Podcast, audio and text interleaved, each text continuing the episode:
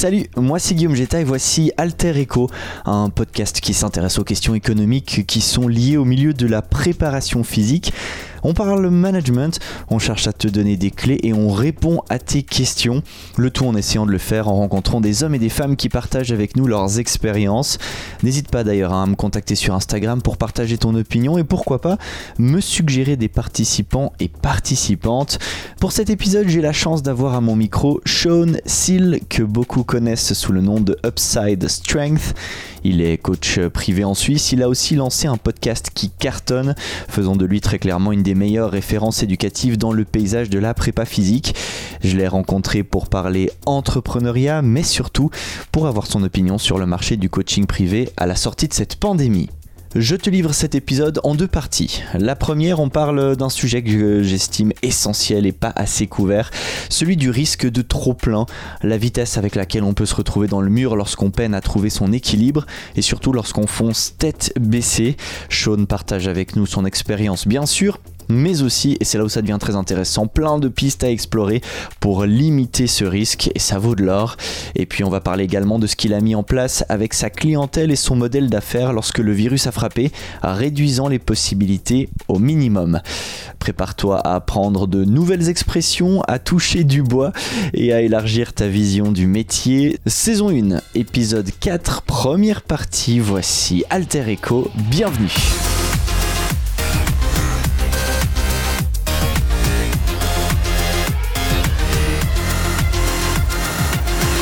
Je m'appelle Sean, j'ai 32 ans, je viens de faire 32 ans il y a quelques jours. Euh, je suis coach sportif, préparateur physique, j'anime un podcast, euh, je fais un petit peu de consulting aussi dans, tout ce qui est de la performance sportive. Ça fait maintenant 7 ans que j'ai commencé dans, l'industrie. J'ai commencé à Vancouver au Canada. Euh, en gros, je, je, faisais de la peinture en bâtiment avant. Et je m'entraînais beaucoup en altéro. avant ça, j'avais trouvé un petit peu de crossfit aussi. Et en gros, je passais mon temps à écouter des podcasts de fitness, à lire des bouquins d'entraînement. Et un jour, euh, c'est littéralement ma femme qui m'a dit Sean, il faut que les gens commencent à te payer pour tout ce travail que tu fais en plus. J'ai dit ok. Ça suffit le bénévolat. exactement, assez c'est assez. Donc elle m'a dit euh, ben écoute, euh, moi je travaille, on peut, je, peux, je peux tenir la baraque si on veut pendant un petit moment. Donc j'ai arrêté de bosser, j'ai acheté le bouquin, j'ai passé l'examen. Et j'ai commencé à coacher, euh, donc il y, a de ça bientôt 7 ans. Euh, ensuite, j'ai fait du coaching privé. J'ai coaché pour des salles aussi en parallèle à Vancouver, donc. Et puis, euh, gentiment, je me suis fait mon petit nid. J'ai fait, je pense, 3 ans où j'ai bossé pour d'autres et pour moi-même en même temps. J'ai toujours voulu garder mon, mon côté de coaching. J'ai jamais voulu lâcher ça. J'ai eu deux trois opportunités de salles qui voulaient m'engager, mais en gros c'était tout pour eux et moi je pouvais pas avoir mon truc à côté. Euh, j'ai dit non parce que je savais que je voulais un jour avoir mon entreprise et qu'il fallait que je continue à développer ça en parallèle. Donc j'ai toujours gardé ce fil conducteur, on va dire. Et après à peu près trois ans, j'ai pu me mettre à mon compte à temps plein. Euh, que j'ai fait pendant deux ans, il me semble. Et là, on est toujours à Vancouver. On est toujours à Vancouver, exactement. Et il y a de ça ben, deux ans maintenant, on est revenu en Suisse avec ma femme et notre fils. Et donc, j'ai grandi ici euh, en Suisse. Euh, je suis parti ben, maintenant, c'était il y a 9 ans de ça. je suis resté là-bas à peu près 7 ans. Et on est revenu il y a deux ans. Et donc, ça m'a pris à peu près un an pour relancer le coaching ici, après avoir fait cette transition un petit peu tour du monde. Et puis maintenant, ça fait euh, un peu plus d'un an que je coach, donc euh, à temps plein de nouveau, euh, et que je, fais toutes les choses que j'ai mentionnées avant. Tu as grandi donc dans la région, enfin en Suisse romande, donc dans la partie francophone de la Suisse. Pourquoi Vancouver? J'en avais marre de la Suisse après mon service militaire. J'ai fait service long, j'ai gradé, j'étais sergent-major-chef. Ah, ça fait quelques jours, ça. Ouais, c'était 500, exactement. et une expérience que j'ai adorée, qui m'a beaucoup, beaucoup apporté. Mais voilà, en sortant de l'armée, j'avais juste plus envie d'être ici. Et euh, je suis parti en Australie pendant six mois. Après ça, je suis revenu et j'ai bossé un petit peu à gauche à droite pendant deux mois, mais je savais que je, je voulais, je voulais pas rester en Suisse.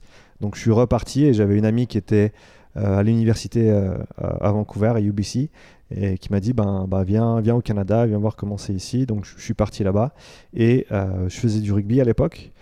Euh, donc j'ai rejoint un club local et dans une des soirées rugby, deux semaines après être arrivé, euh, j'ai rencontré ma, future femme. Ah, voilà, il y a toujours euh, une histoire d'amour quelque part. hein. Exactement. Et donc, euh, Elle est de là-bas. elle est de là-bas. Voilà, elle est née euh, sur l'île de Vancouver, donc juste euh, un petit peu, un petit peu en dehors.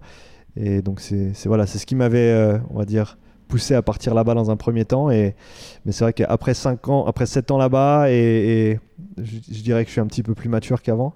Euh, c'est vrai que revenir en Suisse et de, pouvoir vivre maintenant et me développer et aussi voir euh, ma famille se développer ici et notre, enfant pouvoir bénéficier de euh, toutes les tout- toutes les comment dire ça les, bienfaits les, les structures tout ce qui est mis en place euh, en, Suisse c'est vraiment une chance pour moi. Tous les jours on, se dit qu'on a énormément de chance d'être ici. Euh, bien sûr il y a toujours des, des points négatifs ou des défauts qu'on peut trouver à toute situation et à tout pays dans lequel on se trouve. Mais du peu que j'ai vu autour du monde jusqu'ici on a on a un des plus beaux pays du monde. On a un pays qui est extrêmement stable aussi. Et dans une période d'incertitude comme celle d'aujourd'hui, c'est d'autant plus important de pouvoir euh, avoir ça pour soi-même et pour sa famille. Donc voilà, tous les jours, on, on se dit qu'on a beaucoup de chance d'être ici en Suisse. Parce qu'au niveau professionnel, d'un point de vue purement coaching, on aurait tendance, en tout cas en ce qui me concerne, je me suis jamais rendu à Vancouver, mais à imaginer qu'il y a un marché plus mature là-bas, au niveau du coaching, de la prépa physique et Mhm. tout. Donc pour toi, c'était quand même aussi un pari de revenir par ici, de ce point de vue-là. Même si on a compris que l'aspect peut-être un peu plus social et de l'encadrement et du, de l'environnement général a primé dans ta décision. Mhm. Alors oui, c'est plus mature, mais ça veut aussi dire que alors les, gens de manière générale ont plus conscience de l'importance d'être en forme. Le fait d'aller à la salle, c'est quelque chose qui est beaucoup plus commun qu'ici, ça c'est sûr, chez monsieur et madame tout le monde, mais ça veut aussi dire qu'il y a 1000 coachs de plus qu'ici, par mètre carré. Je veux dire, il y, a, des salles de partout, il y a des coachs indépendants de partout, donc il y a aussi une, euh, bah, compétition hein, qui est beaucoup plus développée.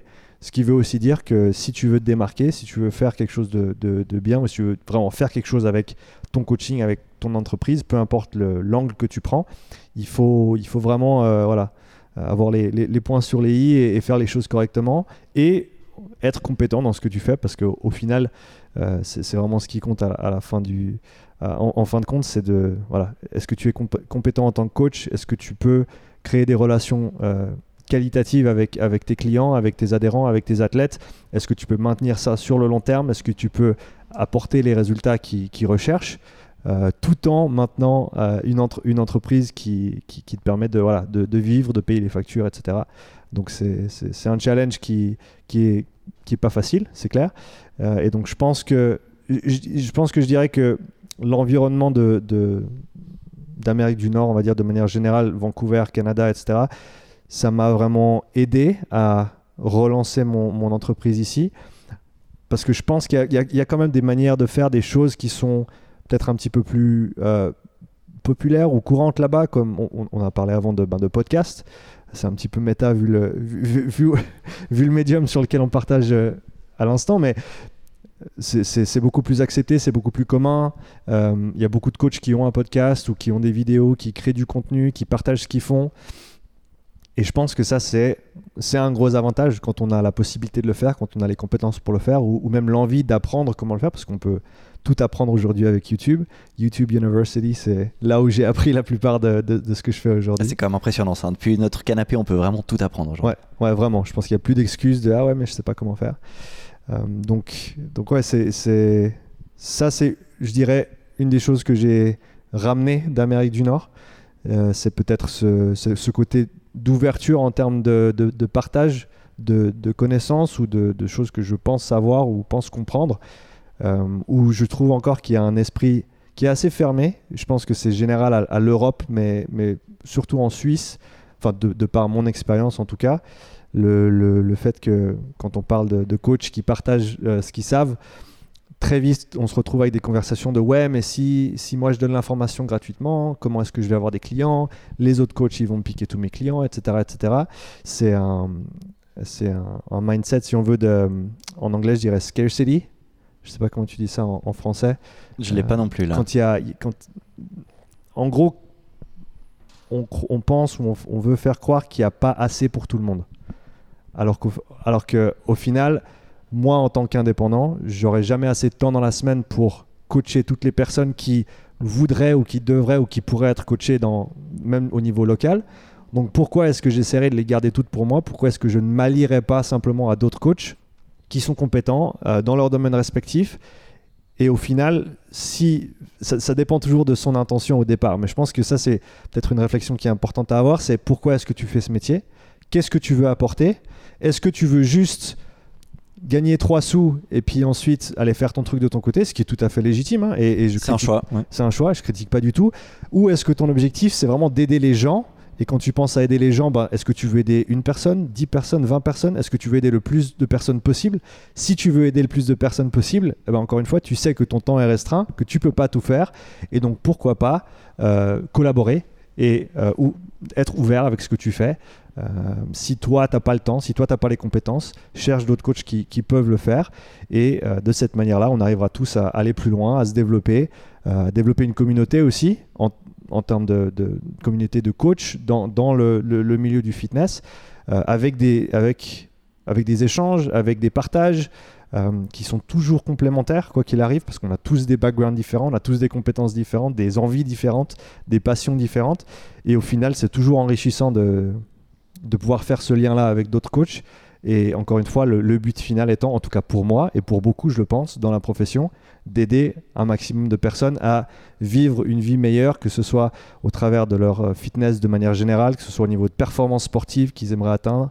et, donc si on tire tous sur la corde dans le même sens, je pense qu'au final, on, y gagne. Une forme de théorie du ruissellement, quoi. Tu fais quelque chose et ça bénéficie plus loin, etc. Donc euh, tout le monde en bénéficie au final. C'est ça. La transition est toute trouvée vers euh, ton modèle d'affaires, euh, peut-être parlons de ton modèle actuel. tu en as un petit peu parlé, donc il y a le coaching, il y a le podcast. Disons que si on devait dire que le 100% de ton temps de travail, comment est-ce que tu le répartis entre ces différentes approches? Parce que si je me trompe pas, mhm. tu as une approche coaching physique euh, qui est locale et très forte, mhm. avec beaucoup de monde dans une région. Et en même temps, tu as une cible très vaste avec ton podcast, où du coup, ben, la limite, c'est euh, les personnes qui peuvent capter ce que tu, ce que tu mets en ligne. Mhm. Donc sur ma semaine, comment est-ce que je partage mon temps sur les différentes activités Exactement, au sein de mon, mon entreprise? Donc je dirais que je peux pas partir sur un modèle de 40 heures parce que je bosse beaucoup plus que ça. ça, il faut le dire. Entrepreneuriat. exactement. Donc, je pense que je pense que je vais même pas trop loin en disant que je travaille entre 50 et 60 heures par semaine. Alors ça ne veut pas dire que je fais 60 heures de coaching par semaine. Euh, j'ai une vingtaine de coaching privés euh, par semaine, donc vingtaine d'heures. J'ai quelques clients que je suis en ligne aussi, clients athlètes que je suis en ligne. Euh, Eux, tu vas les voir euh, de manière euh, régulière, par exemple physiquement une fois par mois, par exemple, ou ça va être vraiment des gens qui sont complètement à distance et que tu ne vois jamais physiquement? Si c'est des gens qui sont locaux, c'est possible qu'on se voit, mais en, général, c'est si je fais un suivi à distance, c'est que la personne est assez indépendante pour s'entraîner seule.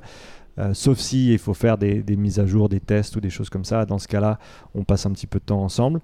donc je dirais 30% à peu près de mon temps sur le coaching privé. Euh, je passe beaucoup de temps sur euh, tout ce qui est communication, médias, le podcast aussi. Ça, je pense que sans exagérer, ça doit prendre en tout cas 20 ou 30% de plus. Et les 30% qui restent, ça va être entre mes clients, euh, entre mes coachings à distance. donc tout ce qui est programmation, répondre à des questions, feedback technique, vidéo, etc. Euh, mais également tout ce qui est niveau peut-être consulting avec euh, d'autres coachs, avec d'autres athlètes, avec des organisations sportives. Euh, quand on a le droit de faire du rugby, je fais la préparation physique aussi pour le club à Nyon et je programme aussi tout ce qui est la préparation physique pour l'académie suisse, donc pour les jeunes de U14 à U18. donc ça, ça me prend un petit peu de temps aussi, mais voilà, donc c'est, on va dire, coaching privé, médias, c'est les deux plus grosses parties de, ce que je fais en termes de temps. Euh, et après, j'ai, comme j'ai dit avant, donc euh, client à distance, consulting et d'autres petites choses administratives aussi qui, qui doivent être fait. ça, tu, tu, le mets quand tu peux ou il y a quand même un moment où tu, toi, tu as besoin que ça soit fixé à un moment donné dans la semaine? Ouais, de, de, plus en plus, je structure ma semaine par rapport à, au temps que j'ai ou que je veux avoir. On en parlait justement euh, avant, de, avant d'enregistrer. C'est, c'est des, des contraintes que je dois me mettre parce que si ça tenait qu'à moi, et bon, j'ai une, famille, donc je, comment dire ça, je fais, je fais en sorte d'avoir du temps pour, pour ces moments-là aussi. Mais si ça tenait qu'à moi, je travaillerais 7 jours par semaine parce que je, suis très très passionné, j'adore ce que je fais. mais c'est aussi un, un- mon tendon d'Achille dans le sens où je, je pense que euh, ben, on n'a pas une, on n'a pas une, euh, comment dire ça, une source d'énergie qui est euh, infinie, et donc il faut savoir manager son temps. Et enfin moi je le sais au niveau personnel quand, quand je travaille trop, eh ben, en général c'est mon corps qui lâche, mon dos notamment. Quand on dit en en avoir plein le dos, je pense que c'est assez Pour parlant. le coup, oui. Et donc je sais que si j'en fais trop, eh ben, euh, physiquement je vais pas pouvoir suivre. Donc il faut que je dorme bien, il faut que je mange bien, il faut que je me repose, il faut que je prenne du temps pour pas travailler. Donc des petites choses comme ce matin. Euh, alors oui, j'ai checké mon Insta euh, à 7h30 après m'être levé, mais j'ai passé une heure au lit à juste me lever tranquillement, alors qu'avant j'aurais peut-être sauté directement sur mon téléphone. Ce que je fais encore de temps en temps, mais que j'essaye d'éviter.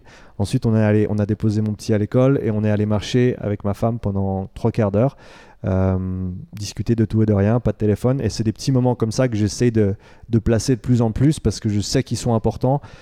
Quand on parle de polarisation de l'entraînement, de, de- d'équilibrer les jours de haute intensité et les jours de basse intensité, je pense qu'il faut penser pareil dans, dans l'entrepreneuriat, c'est que tu peux pas être à fond tout le temps. Et donc il faut planifier des, soit des jours, soit des demi-jours, soit même des, des plages d'une ou deux heures où tu peux euh, en gros te ressourcer, ne pas penser travail, essayer de faire quelque chose d'autre et pour ensuite mieux y retourner, avoir cette énergie qu'il te faut pour continuer à avancer. Euh, et puis après, pour revenir à ta question initiale, donc le travail administratif, c'est quelque chose que j'essaie de placer sur certains jours clés. Par exemple, je, ne prends pas de clients. Après, ça m'arrive de placer une séance ici ou là pour, pour arranger quelqu'un s'il faut, mais de manière générale, je, n'ai pas de coaching récurrent le lundi matin ou le jeudi matin ou le mercredi. Et donc, c'est des jours que je peux euh, organiser comme, comme, il me comme il faut dans cette semaine-là. Euh, par exemple, aujourd'hui, on est mercredi, donc j'enregistre un podcast avec toi. Euh, c'est aussi notre anniversaire de mariage avec ma femme, donc j'ai annulé mes Ah bah, coachings ce félicitations. soir. Merci. Et moi, je, suis, je suis très honoré de savoir que le jour de l'anniversaire de mariage, tu viens me voir. exactement, Ta exactement. femme doit me détester déjà. On commence sur de très mauvaises bases. Écoute, j'ai passé le moment avec elle, je passerai l'après-midi avec elle aussi, ce qui est déjà beaucoup plus qu'en temps normal. Donc, on est, on est pas mal. On a le temps pour un petit podcast en milieu de journée. Euh, mais oui, c'est des, des plages horaires maintenant que j'essaie vraiment de dédier à, en gros, quelque chose d'autre que le coaching. Et, ça peut varier de semaine en semaine, suivant, le, ben voilà, suivant la semaine du mois, si je dois faire mon admin pour le mois, mes paiements, etc. Donc, je, reste encore assez flexible, mais j'ai des plages fixes où je ne vais pas avoir de clients récurrents chaque semaine pour me permettre d'avoir cette flexibilité justement, chose que je n'avais pas nécessairement avant où je remplissais euh, à tout va tous les jours à gauche à droite dès que je pouvais. Euh, mais comme on en parlait aussi avant, j'ai la chance maintenant d'arriver gentiment à capacité avec mes clients, ce qui veut dire que j'ai pas absolument besoin du, du coaching en plus pour payer mes factures. Et donc, je peux me permettre d'être un petit peu plus strict avec moi-même de ce côté-là, ce qui est quelque chose qui n'est pas facile au début quand tu commences à coacher, parce que voilà, il te faut des clients, il faut plus d'heures, et donc en gros, tu, tu vas prendre tout ce qui vient parce que tu n'as pas vraiment le choix. Euh, c'est un des aspects, je pense, qui est, qui est, qui est pas facile au début. Euh, mais quand tu arrives au point où tu n'as pas nécessairement besoin de cette heure de plus de coaching, c'est important d'apprendre à se mettre des limites. Euh, et je parle d'expérience parce que je me suis creusé une tombe assez de fois de ce côté-là pour rester équilibré et pour pouvoir rester dans la durée. Euh, je veux dire, encore une fois, on peut refaire un parallèle avec l'entraînement. Euh, tu ne vas pas euh, comment, comment on dit ça? Il y a une expression. Tu peux pas faire un enfant en 4 mois et demi en essayant deux fois plus dur. Ah oui, je la connaissais pas celle-là, mais je vais clairement la ressortir. Et donc, il faut prendre le temps. Il faut. C'est simplement quelque chose qui n'est pas négociable. Et si on se voit être dans la profession pendant les 3, 5, 10, 15, 20 ans, il faut aussi penser avec ce- cette, euh, cette perspective du long terme, ce qui est, mais encore une fois, ce qui n'est pas toujours facile quand tu, quand tu commences. Mais c'est hyper important que tu, tu parles de ça. Moi, j'avais pas spécialement prévu qu'on en parle aujourd'hui, mais je pense que c'est un, un des points les plus importants dans l'entrepreneuriat de manière générale. Et je te Mhm. remercie d'échanger euh, et de partager avec nous ton expérience là-dessus. On a tendance justement quand on démarre à penser que, enfin, il y a tellement de valorisation du, du travail dur, du fait de, bosser trois fois plus que les autres. Quelqu'un qui se lancerait aujourd'hui, qui envisagerait de partir dans ce milieu, peut-être qu'on peut euh, l'ouvrir un peu plus à l'entrepreneuriat en général. Est-ce que tu conseillerais à une personne de dès le départ essayer de se planifier et de manière stricte ces moments pour elle euh, ou est-ce qu'au contraire tu penses qu'il faut peut-être euh, rentrer dans le mur une ou deux fois pour comprendre? Je pense que ça dépend déjà de ta situation financière, pour parler très, très ouvertement parce que si tu avais peut-être un emploi ou une carrière avant qui t'a permis de mettre quelques sous de côté pour ensuite te dire, ben voilà, j'ai euh, un an, deux ans pour faire ma transition, pour être à mon compte, ben c'est quelque chose qui te permet de peut-être avoir un, un emploi du temps un petit peu plus équilibré dès le départ. Alors que si tu te lances euh, en gros sans euh, safety net, si tu n'as pas de filet de sécurité, merci, filet de sécurité, ben t'as pas nécessairement le choix dans le sens où voilà, tu as des factures à payer, tu as un loyer, il faut manger, il faut payer nos assurances.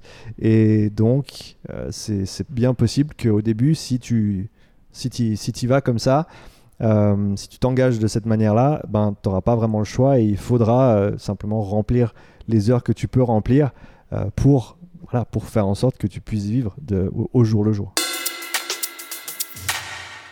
Est-ce qu'on a tendance à peut-être pas assez, à pas faire preuve de suffisamment de pessimisme pour le début de notre activité, peut-être euh, imaginer que ça va partir trop rapidement et qu'on va vite être submergé parce qu'effectivement on est quand même meilleur que les autres? Mhm. Ou est-ce que généralement les gens, tu penses, de ce point de vue-là, en tout cas dans ce secteur, ont tendance à avoir une plutôt bonne vision de dans quoi ils se lancent? Parce que ça, c'est vrai que ça va justement permettre de prendre cette décision. Est-ce que dès le mhm. départ, je m'impose un peu du mhm. temps pour moi ou pas? Non, je pense que ça prend du temps.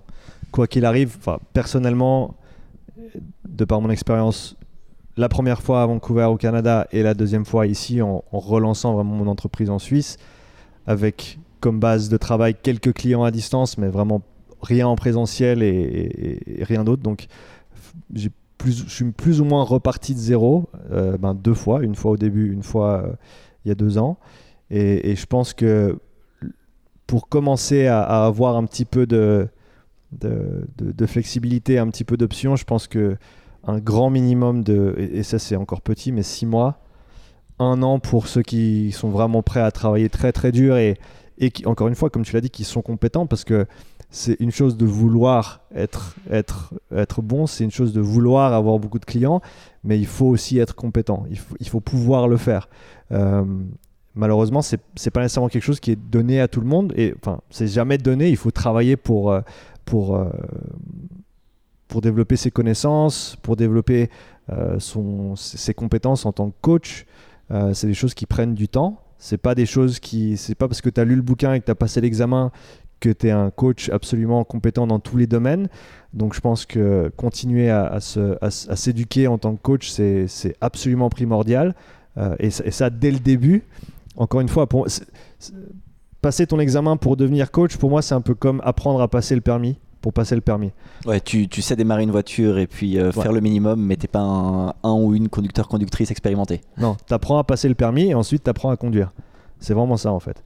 Et, et, je pense que en tout cas, personnellement, j'ai n'ai pas eu l'opportunité de voir des formations de coaching de A à Z qui font que quand tu sors, tu peux être absolument certain que tu, en gros, tu as tous les outils pour bien faire dès le début. Je pense que il y a encore beaucoup de choses qui sont pas nécessairement dans les formations. Et ben, on en parle aujourd'hui sur ton podcast c'est cet aspect entrepreneurial cet aspect l'aspect financier l'aspect business l'aspect marketing l'aspect vente. Toutes ces choses-là qui sont très rarement abordées dans les différents cours de, coaching pur qu'on peut trouver ou suivre, mais c'est des, des, des, facettes fondamentales de si, on veut durer dans la profession, si on veut se développer, si on veut euh, passer plusieurs années dans l'industrie, c'est des choses qui sont absolument fondamentales et donc si on les connaît pas dès le début, il, faut s'orienter là-dedans aussi pour pouvoir euh, faire en sorte que tu, tu comprennes comment ça marche de ce côté-là des choses. Ce qui est vite difficile parce que tu te formes au milieu de, du coaching et donc faut te former aussi dans le marketing, dans ce mhm. genre de choses. Donc finalement, on se rend compte que ce milieu qui a l'air assez accessible, en tout cas sur le papier, de se dire bon ben moi je peux faire faire 15 euh, squats à quelqu'un et 3 pompes, euh, ça devrait aller. Mhm. Bah, ça nécessite quand même finalement d'englober beaucoup beaucoup de caractéristiques différentes. S'il devait y avoir une priorité là-dedans pour euh, partir dans cette direction tu bon tu l'as tu l'as dit ça serait la préparation quand même euh, des compétences de coach mhm. mais une fois que ça c'est prêt euh, ça serait quoi pour toi la deuxième étape ou le deuxième échelon de priorité pour démarrer son activité là-dedans? Je sais, je sais pas, c'est peut-être un, cop-out, mais je sais pas s'il y a une de ces facettes qui est plus importante que les autres parce que tu vas difficilement pouvoir faire sans une d'elles. Tu, tu, vas devoir apprendre comment vendre tes services quand tu es en, on va dire, quand tu, es assis avec un, client potentiel, euh, il, faut savoir te vendre. Euh, sur les réseaux, il faut savoir comment mettre en avant euh, que ce soit ta marque, ta, ta réputation, ces choses-là. Pour avoir, si tu veux avoir ton entreprise, si tu veux être indépendant, il, faut comprendre comment tu structures ça au niveau, au niveau légal, au niveau, au niveau administratif, au niveau financier. Il, faut, comprendre un minimum de. de- Enfin, voilà, faut pouvoir. Euh, en gros, tenir une fiche Excel pour dire voilà, je gagne et- mais j'ai- ça à charge, j'ai euh, voilà, j'ai la nourriture, ça me coûte combien, j'ai mon appartement, ça me coûte combien, j'ai mes assurances, ça me coûte combien, Euh, pouvoir mettre tout ça ensemble, pouvoir te dire voilà, je garde un petit peu de côté pour mes activités annexes, etc. Donc il me faut tant de clients à tant, par, à, tant de, francs par heure pour arriver à mon, à mon minimum. Comment est-ce que je vais faire ça? Comment est-ce que je structure ça? Comment est-ce que je vais chercher des clients? Comment est-ce que je démarche des clients? Est-ce que je vais peut-être travailler pour d'autres coachs euh, ou des salles qui, qui ont déjà euh, une présence et qui sont déjà développées pour, bah, pour me faire la main euh, pour peut-être gagner aussi en, en réseau, gagner en, en réputation aussi. Donc je ne sais pas s'il y a vraiment une des- de ces différentes facettes qui, Il faut être très polyvalent. il faut être absolument polyvalent, sauf si, euh, peut-être, et, c'est le cas de certains, et c'est très bien pour eux, si toi tu veux peut-être pas te prendre le chou avec tout ça, et que tu veux simplement coacher, euh, et donc tout ce qui te reste à faire, tout ce qui te re- reste à faire entre, entre guillemets, c'est d'aller trouver une salle et d'aller euh, montrer de quoi tu es capable et d'essayer de te faire une place en tant que coach au sein d'une structure déjà existante, en sachant que voilà, c'est peut-être pas toi qui va décider de tes horaires de travail exacts, mais tu auras le, bénéfice, on va dire, de pas devoir devenir un entrepreneur de, A à Z dans le sens où euh, quelqu'un d'autre a fait ce travail pour toi. Euh, quelqu'un d'autre, ben, s'ils ont une salle et puis qu'elle continue d'être euh, ouverte, c'est que c'est que quelqu'un qui est compétent, quelqu'un qui a fait ses preuves dans le domaine, en tout cas pendant un certain temps. Et donc ça, c'est quelque chose sur lequel tu peux te reposer pendant soit pendant un moment, peut-être c'est transitoire, peut-être c'est commencer à coacher dans une salle pour justement apprendre ces différentes facettes. Peut-être tu dis, ben écoute, euh, j'ai envie de coacher, mais j'ai aussi envie d'apprendre le côté administratif, donc peut-être tu peux faire du travail de bureau pour cette personne et voir l'envers du décor et apprendre euh, au travers de ça pour ensuite partir euh, et voler de tes propres ailes. Donc c'est vraiment, il faut, faut savoir ce qu'on veut et ensuite il faut simplement diriger son intention et ses actions vers, vers cette chose qu'on recherche. C'est vrai qu'on a tendance parfois à l'oublier. Moi, j'en parle beaucoup avec mon équipe de ça ou avec des personnes qui ont envie de se lancer dans ce milieu. C'est que parfois, on le fait aussi par passion pour le coaching, pour le, le moment qu'on passe avec les gens. Mhm.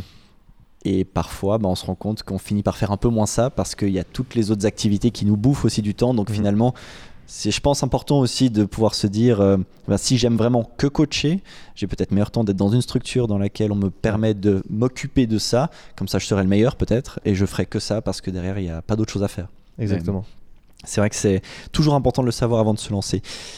Il y a un point que je voulais voir avec toi aujourd'hui. Euh, il y a un- une petite pandémie qui s'est passée euh, durant une année. Et puis l'idée, c'était de voir un petit peu ce qui s'était passé de ton côté pendant cette année. Mhm. Parce que ça a été un chamboulement pour tout le monde, au niveau familial, au niveau professionnel, au niveau santé.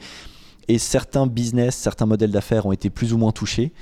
Euh, dans ton cas de figure, au moment où les premières annonces tombent, donc euh, sur le canton de Vaud en Suisse romande, c'était le 13 mars il y a une année. Ensuite, au niveau fédéral, c'était trois jours plus tard, le 16. Toi, à ce moment-là, le jour des annonces, qu'est-ce que ça change pour toi d'avoir un confinement? Lors du premier confinement, il y avait beaucoup d'inconnus encore sur la gravité euh, du virus en tant que tel, sur les répercussions possibles au niveau de la santé, au niveau même de la, vie de quelqu'un. Donc moi, j'ai tout mis en pause euh, durant ce premier annoncement. Du fait Donc là, tu as des clients, tu leur dis tout de suite, euh, pour l'instant, pause. pour l'instant pause. Ouais. Donc tu stoppes complètement. Exactement. J'ai- offert la possibilité à certains de continuer à, à distance, euh, possibilité, enfin, option que certains ont pris et d'autres non. Euh, et c'est clair que sur le, le deuxième confinement, ensuite, j'étais beaucoup. Il y avait beaucoup moins de doutes, dans le sens où on connaissait les risques, on Donc connaissait. chez nous, le deuxième confinement, pour situer, il est arrivé, c'était à l'automne. c'est ça. Donc on a eu le premier, ça a été deux mois de- ça. en, en Suisse romande, au printemps, et puis le deuxième en automne. Et donc voilà, en, en automne, fin octobre, là, c'était clair et net pour moi que c'était indispensable que un maximum de gens continuent à s'entraîner, parce qu'on sait que si on est en forme, on aura moins de risques, ou en tout cas, euh, pas moins de risque de l'attraper, mais moins de risque de souffrir des conséquences graves de, de, la, de la, maladie.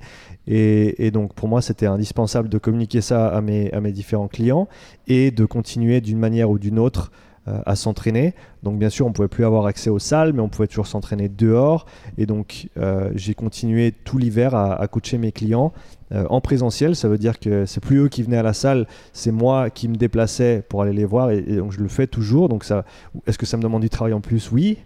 Mais quelle est l'alternative? L'alternative, c'est de pas les entraîner. L'alternative, c'est d'être assis chez moi et de pas coacher. L'alternative, c'est que eux, ils, perdent cette, euh, cette inertie, hein, parce qu'il y a vraiment cette inertie que tu que tu construis sur plusieurs semaines, sur plusieurs mois, quand tu commences à t'entraîner, ça devient une partie de ce que tu fais ben, chaque semaine, ça devient une partie de toi. Et c'est primordial qu'on essaye de, de, conserver ça chez le maximum de gens possible. Et donc c'est ce que j'ai essayé de faire et, et jusqu'à maintenant ça marche assez bien. Euh, j'ai même, bah, mon business s'est beaucoup développé, même malgré cette pandémie. Tu avais prévu de développer les choses pendant cette période-là ou la pandémie du coup et le fait que certaines activités ralentissent, ça t'a permis d'accélérer sur d'autres aspects? Enfin, depuis combien de temps ça couvait un peu? Parce que si je me trompe pas, ton premier podcast mhm. est sorti pendant la pandémie, c'est ça? Alors il est pas loin. Il est sorti audio, oui, parce que audio, oui, ouais, euh, pardon. Euh, tu faisais déjà des vidéos. J'ai enregistré le premier podcast le 26 décembre 2019. Euh, et j'avais posté, je crois, 10 épisodes euh, en vidéo uniquement. Et j'avais attendu d'avoir 10 épisodes euh, en gros en rab pour les poster en audio. Juste pour une question de chiffres. Et c'est en gros pour ceux qui commencent un podcast, c'est toujours mieux de commencer avec 10 épisodes d'un coup ou alors un chaque semaine. Comme ça, les gens, ils ont du matos à écouter. Ça fait plus de, de minutes écoutées. C'est mieux pour le podcast que de juste en poster un puis d'attendre un mois pour poster le deuxième. Donc en gros, c'est ce que j'avais fait. Mais oui, tu as raison, avril, c'est quand j'ai commencé à, poster mes podcasts en audio aussi. Euh, bah, j'aurais pas pu tomber plus mal sur la transition. J'ai arrêté mon, autre travail que j'ai fait en transition pendant une année. Euh, je travaillais à, Manor, à la logistique. Euh, donc j'avais des. Donc une chaîne de supermarché, ouais. Une chaîne de supermarché. J'avais, euh, j'avais des, des, des, assez longues journées de travail. Je, ça commençait à 6 h le matin. Je bossais jusqu'à 3 h de l'après-midi. Ensuite, j'avais des coachings privés, ensuite j'avais le rugby le soir, donc je me suis, voilà, quand on parle oh, de creuser, sa tombe, j'étais, j'étais bien là. Bon, il y a 24 heures dans une journée, non? Ouais, exactement, donc j'en, prenais 16 pour, euh, pour travailler. Euh, mais en gros, j'ai donné ma démission, j'ai arrêté de travailler euh, dans cette chaîne de supermarché le, ben, le 31 janvier 2020. Ensuite, et j'en suis, j'en suis sûr maintenant, j'ai chopé le Covid. Euh, avant que ce soit un truc, parce que j'ai jamais. C'était encore un truc qu'on connaissait pas. C'était encore obscur, on savait pas trop ce que c'était. Il y avait bien sûr pas de test à ce moment-là, mais ma mère était au lit pendant trois semaines. Euh, elle pouvait pas respirer, etc. Euh, ma femme et moi, on a été malades pendant 4-5 jours. J'ai jamais été malade comme ça dans ma vie, jamais. Et à ce moment-là, tout le monde parlait de ouais, il y a une grosse grippe cette année, machin. Mais je suis convaincu maintenant, euh, après coup, que c'était le Covid. Et donc en gros, j'ai commencé, euh, je me suis lancé à temps plein euh, six semaines avant qu'ils annoncent le premier confinement. Et en plus, j'ai chopé le Covid, donc je pouvais rien faire pendant, pendant à peu près trois semaines. Timing parfait. Le timing euh, absolument idéal. Donc heureusement en Suisse on a eu deux trois un petit peu de soutien au niveau financier pour les, les pour les PME de ce côté-là. Donc j'en ai bénéficié aussi sur les premiers mois. Euh, mais en gros, ouais, en gros, j'ai commencé mon entreprise ici vraiment euh, euh, pendant la pandémie. Et donc, comme on en parlait avant, les heures de coaching que je faisais ou que j'ai pu faire, je les faisais. Et toutes les heures en plus de ça dans la semaine que j'avais à disposition, je les ai mis à profit de créer du contenu, que ce soit podcast, ma chaîne YouTube, mon Insta. et, ça, ça a vraiment permis sur voilà, ce, moyen terme, ça, fait maintenant plus d'un an que je le fais, euh, ça, ça a vraiment permis de continuer à me développer. Euh, j'ai aussi fait pas mal de travail sur mon référencement local au niveau de, ben, Google, des, engins de recherche, euh, chose que j'avais appris en marketing au Canada qui me sert encore aujourd'hui dans le sens où j'ai des clients maintenant qui viennent vers moi simplement parce qu'ils cherchent personal trainer Neon et qui me trouvent dans, le, haut du tableau et qui me contactent grâce à ça. Donc c'est vraiment toutes ces choses-là qui ont fait que euh, à l'heure actuelle, ben, je peux vivre de mon activité à temps plein. Mais voilà, ça a pris, euh, ça a pris on va dire, du moment où j'ai commencé et comme j'ai dit, j'ai donné tout mon temps à cette activité depuis que j'ai commencé euh, à temps plein dans le coaching en février 2020. Donc, ça a pris, je dirais, 9 mois pour être vraiment, pour être vraiment bien au niveau de mon revenu, de, de vraiment pouvoir assumer toutes les charges, etc. Euh, c'est vrai que voilà, il y avait une période transitoire entre deux qui n'est pas toujours facile à naviguer. Euh, mais donc euh, à l'heure actuelle, j'ai de la chance, touche du bois, je cherche du bois, il n'y a pas de bois. Il y en a derrière toi, juste au-dessus de ta tête. moi. Là, ouais, derrière, tac, derrière les. Voilà, ça c'est fait. Pour ceux qui ont entendu, on touche du bois euh, et on continue à, on continue à avancer.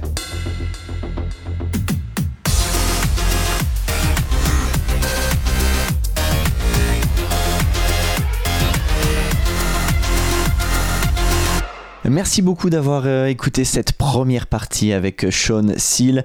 Je te livre la seconde dans quelques jours et on va parler des perspectives du coaching privé à la lumière de la folle année vécue jusqu'ici.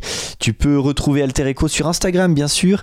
N'hésite pas à me dire ce que tu en penses euh, de ces épisodes, mais aussi à me dire ce que tu souhaiterais entendre, les pistes à explorer et les questions essentielles à tes yeux.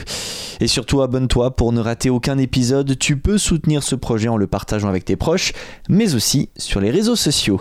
On se voit tout bientôt, merci pour ta fidélité, c'était Alter Echo, salut